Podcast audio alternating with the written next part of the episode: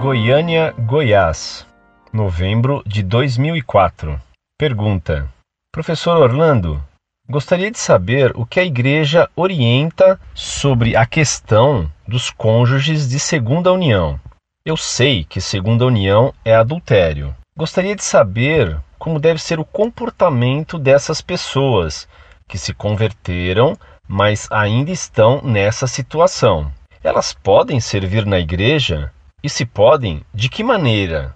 Por favor, me passe também onde posso encontrar documentos onde constam esses fatos que o senhor irá responder, como por exemplo a Bíblia, o Catecismo da Igreja Católica, o Código de Direito Canônico, etc. Gostaria mesmo de me aprofundar nesse assunto. Tenho um amor muito grande pela família. Que Deus nos abençoe. Muito prezado, salve Maria. A condenação do amaziamento foi feita pelo próprio nosso Senhor Jesus Cristo no Evangelho. No Evangelho de São Marcos se lê que nosso Senhor disse: Não separe o homem o que Deus uniu.